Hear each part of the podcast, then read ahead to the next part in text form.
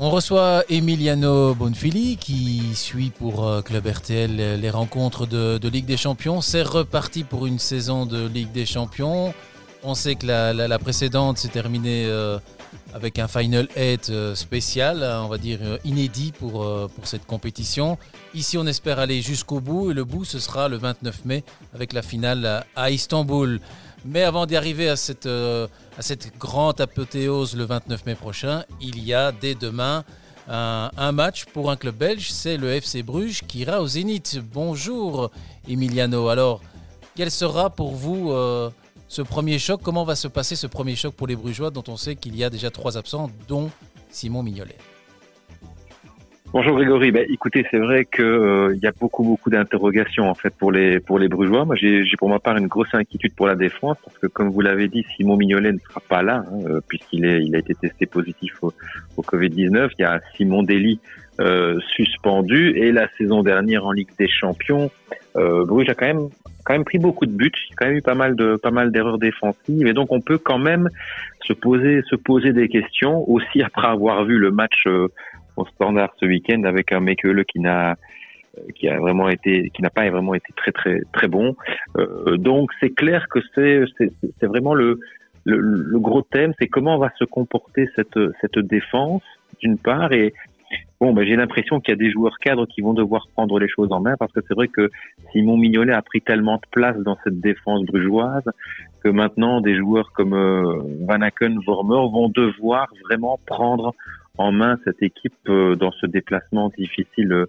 au, Zénith. Euh, l'autre question liée forcément à l'absence de Simon Mignolet, c'est comment va se comporter son remplaçant. Donc logiquement, ça devrait être Horvat, mais il n'a plus joué depuis un an avec les Brugeois. C'était un match de Coupe de Belgique au Franc-Borin que Bruges avait remporté finalement 0-3. Mais depuis, il n'a plus joué et bon, ben c'est un peu le revers de la médaille. Hein. Quand vous avez un gardien qui est aussi bon que Mignolet, vous le mettez à chaque match, il est fiable, il est là tout le temps. Et, au final, ben, euh, dans un match maintenant important euh, comme ce déplacement au Zénith, vous avez un gardien qui a perdu tous ses repères avec sa défense. Donc ça, c'est c'est pour moi, c'est le gros gros problème de de cette équipe brugeoise au Zénith. Maintenant, c'est la troisième saison de Ligue des Champions d'affilée pour Bruges. Euh, justement, des joueurs comme euh, comme Van Aken, comme Vormer, comme Mata euh, ont eu cette expérience la saison dernière avec des, des matchs face au face au Real Madrid, face au Paris Saint-Germain, des bons matchs même. Donc, je, je pense que cette année, et vu la composition du groupe, on peut quand même attendre de meilleures performances encore pour les pour les Brugeois en Ligue des Champions. C'est un peu dommage, évidemment, toutes ces défections liées au, Covid, mais sinon, je pense que le groupe est assez ouvert parce que le Zénith était dans le chapeau 1, mais finalement, c'était peut-être l'adversaire le moins, le moins, le moins fort du, chapeau 1 avec, euh, avec Porto, par exemple. Donc, je pense qu'au final, dans cette Ligue des Champions, il y a peut-être une possibilité pour Bruges de briller malgré tout. Donc c'est d'autant plus dommage de perdre euh, des éléments aussi importants dans le match qui est peut-être celui qui est le, on va dire, le plus abordable euh, pour, les Brugeois parce qu'à côté de ça, il y a quand même la Lazio Rome, même si elle ne se comporte pas très bien pour le moment dans le championnat italien, et il y a le Borussia Dortmund où les Brugeois retrouveront forcément Thomas Meunier et d'autres Belges que sont Hazard et Axel Witzel. Oui, mais je pense que le, en fait le gros favori du groupe c'est le Borussia Dortmund hein, par rapport vraiment au passé de ce club dans cette Ligue des Champions, par rapport à la qualité des joueurs. Euh, il y a les, les trois diables rouges que l'on connaît, donc pour moi c'est vrai que euh, Dortmund est au-dessus et que finalement pour la deuxième place il y a match entre entre le Zénith, entre la Lazio et, et Bruges. La Lazio qui qu'on n'a pas vu souvent ces dernières années euh, briller en Coupe d'Europe. Donc euh, euh, voilà, la Lazio c'est une équipe en Italie qui est capable de du, du, meilleur comme du pire. Avant avant l'interruption liée au Covid, ils étaient ils, ils, étaient en lutte pour le titre avec avec la Juve. Ils se sont effondrés par après. Mais donc c'est pour ça que je me dis les adversaires que sont le Zénith, que sont la Lazio, peuvent parfois être inconstants et que c'est peut-être une possibilité pour Bruges de, de se montrer. Mais maintenant, je l'ai dit, euh, voilà, pour moi, le, le grand, grand favori de, ce groupe, c'est le, le Borussia Dortmund.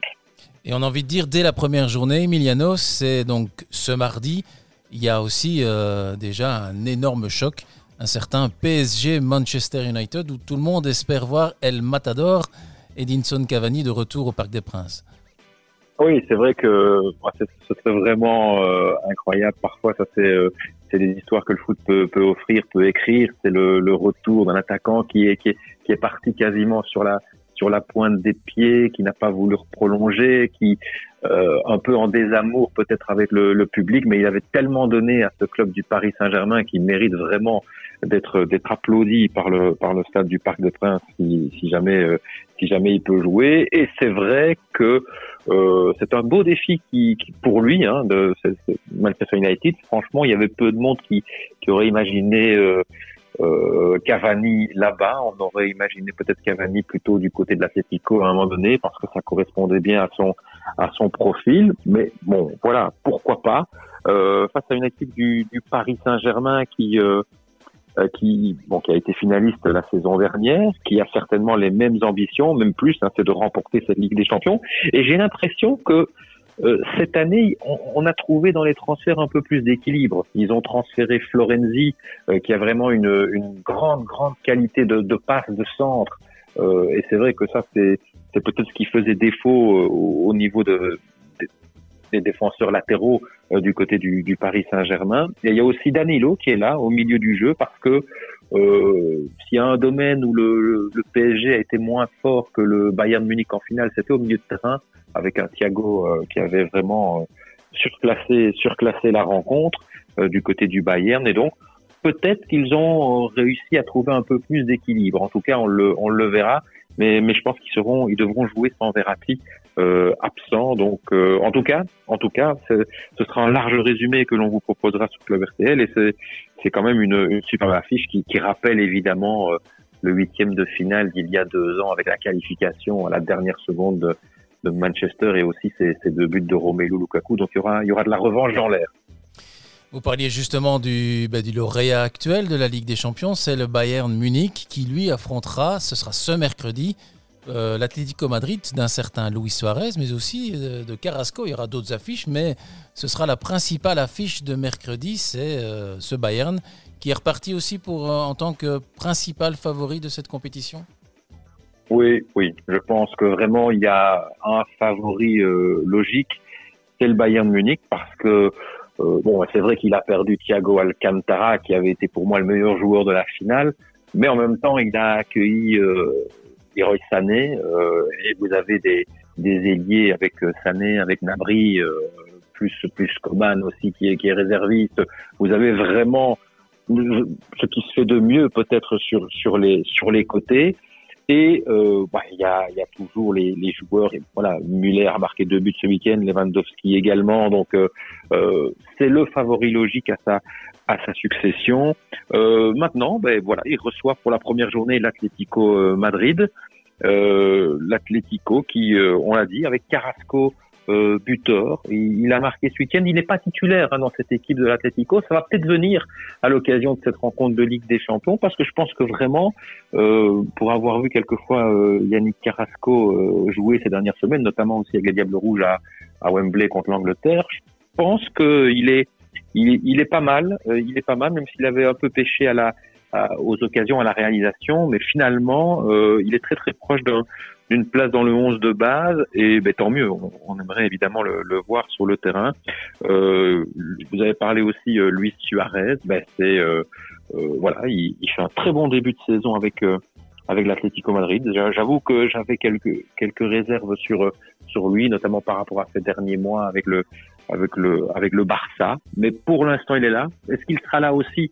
Euh, face au Bayern quand le, niveau est encore un peu plus élevé en Ligue des Champions Ça, c'est la grosse la grosse question. Et bon, ça c'est dommage aussi pour euh, l'Atlético, mais Diego Costa est blessé.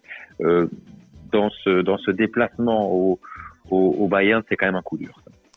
On a envie de dire que sur l'ensemble des rencontres, il va y avoir effectivement des gros chocs, mais la grosse différence par rapport aux années précédentes, ce sera évidemment l'absence de public en fonction des pays dans lesquels on se trouve. Oui, c'est ça. C'est par exemple pour le match du, Bayern, normalement c'est à huis clos. Euh, là, c'est la région euh, de Bavière qui, qui, qui a décidé.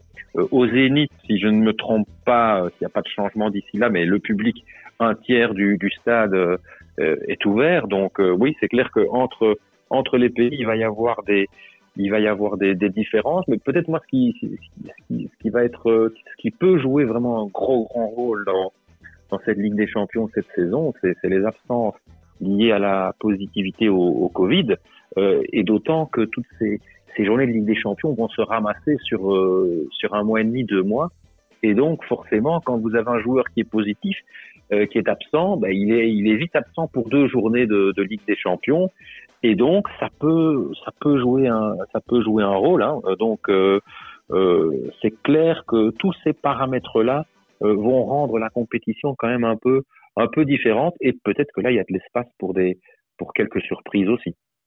Eh bien, un tout grand merci, Emiliano Bonfili. On vous suivra sur ces deux prochaines journées et les celles qui vont suivre, comme vous l'avez dit. Tout est amassé sur, euh, sur à peine deux mois. Et donc, beaucoup, beaucoup de chocs et beaucoup, beaucoup de surprises, on espère. Et on espère surtout un club de Bruges performant. Merci, Emiliano. Avec plaisir.